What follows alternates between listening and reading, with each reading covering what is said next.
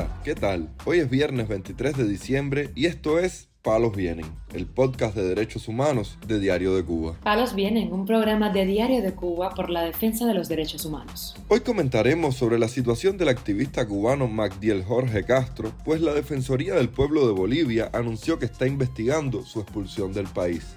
También hablaremos de la expulsión del profesor universitario José Luis Tan Estrada, lo cual confirmaron las autoridades de la Universidad de Camagüey este jueves. Por último, profundizaremos en la situación de varios prisioneros políticos cubanos, como es el caso de Cativo Disidente, quien puso fin a su huelga de hambre esta semana, al igual que José Daniel Ferrer García. Lo más relevante del día relacionado con los derechos humanos en Palos Vientos.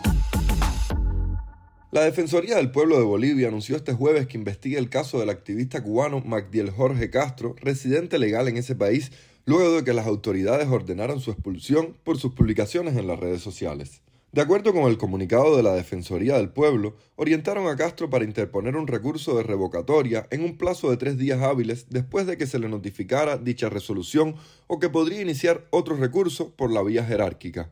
La institución también remitió a la Dirección General de Migración un requerimiento de información escrito a efectos de contar con información sobre la posible vulneración de derechos humanos del cubano. Por su parte, Castro dijo en Twitter que espera que las autoridades de la Dirección General de Migración argumenten con pruebas las acusaciones en su contra.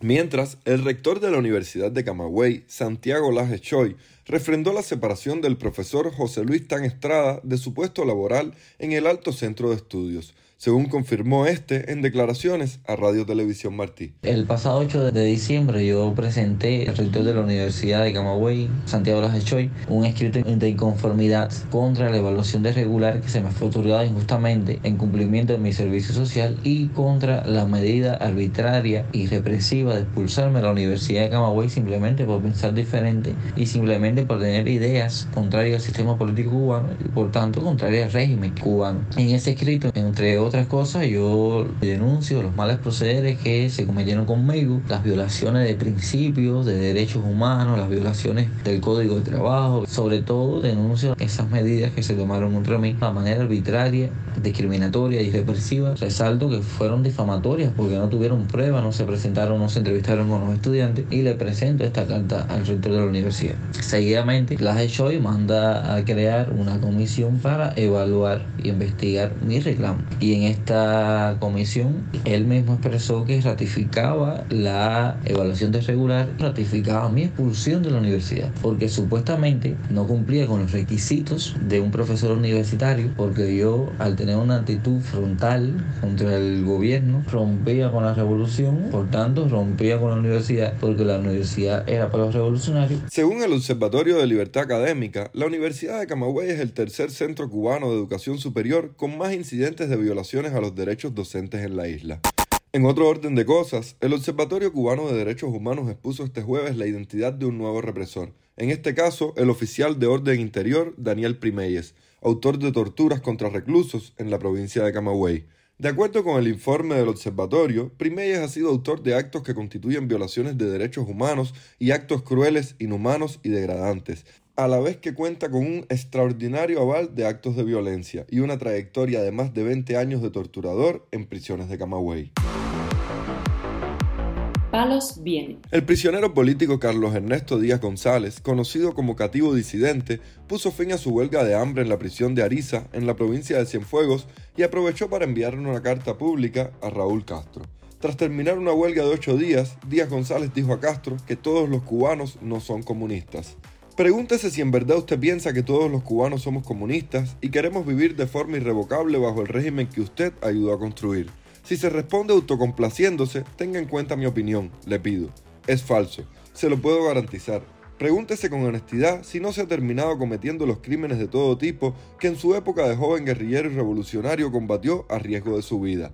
Le ayudo, por supuesto que sí, escribió Cativo. Yo, ciertamente, en los 40 años que llevo de vida sin salir de mi patria, jamás he sentido afinidad hacia ustedes, malestar y desagrado que callé durante algún tiempo por respeto a mis padres. No pretendo hacerlo más. Dígales, por favor, a esos torpes que injustamente me han traído a patadas y vilipendios hasta aquí, que reconsideren lo que están haciendo. No voy a apostatar a cambio de nada. Si he de permanecer secuestrado, debe saber que lo voy a hacer protestando con todas mis fuerzas. cativo disidente, libertad e irreverencia, finalizó. El prisionero político fue condenado a dos años y medio de cárcel por manifestarse pacíficamente en La Habana. Mientras tanto, a menos de 24 horas de haber llegado a Estados Unidos, José Daniel Ferrer Cantillo, hijo del preso político cubano José Daniel Ferrer García, lamentó no haber podido despedirse de su padre, quien se encuentra recluido en la penitenciaria de Mar Verde, en Santiago de Cuba.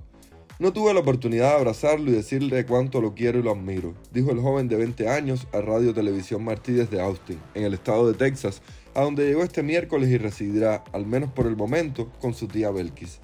Lo vi a través de una pequeña reja, mirando hacia adentro de una celda oscura. Fue un minuto y medio que utilicé para escuchar su situación de la huelga. Me dijo que lo habían golpeado brutalmente hasta el desmayo y dejar el piso de la celda lleno de sangre, relató. No le consulté la decisión de viajar a Estados Unidos ni pregunté si me daba permiso. No tuve esa oportunidad, lamentó Danielito, como le conocen. Después de 12 días, José Daniel Ferrer depuso la huelga de hambre y conversó telefónicamente con su esposa en un audio divulgado por la UNPACU. Sí, y sangré muchísimo. Sangrando por la nariz porque después de todos los puñetazos y patadas que me dieron, desde allá, desde donde estábamos hasta la celda y en la celda, ah, quedé en el piso tendido en muy malas condiciones y no sé qué tiempo habrá pasado, nos volvieron y el teniente coronel Pineda me cayó golpeando en el piso, me partió la nariz, sangré muchísimo. Todavía tengo secuelas eh, de los golpes el área de los riñones, el sacro, el coche, eh, me siento, eh, tengo que estar acostado, tengo que ponerme de lado, tengo que buscar forma para poder sostenerme. Fuertes dolores de cabeza, el estómago, ya empecé a alimentarme, el estómago en muy malas condiciones, pero bueno, eso se irá mejorando. Pero eh, siempre respondiendo con la firmeza y con, eh, vamos, la línea que eh, merecen, sin en ningún momento ceder en nuestra postura pacífica, pero firme y comprometida. Palos Vienen, un podcast de derechos humanos de Diario de Cuba con la producción y conducción de Mario Luis Reyes. Muchas gracias por acompañarnos este viernes en Palos Vienen, el podcast de derechos humanos de Diario de Cuba.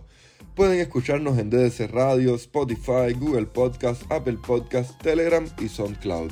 Yo soy Mario Luis Reyes. La próxima semana regresamos con más información.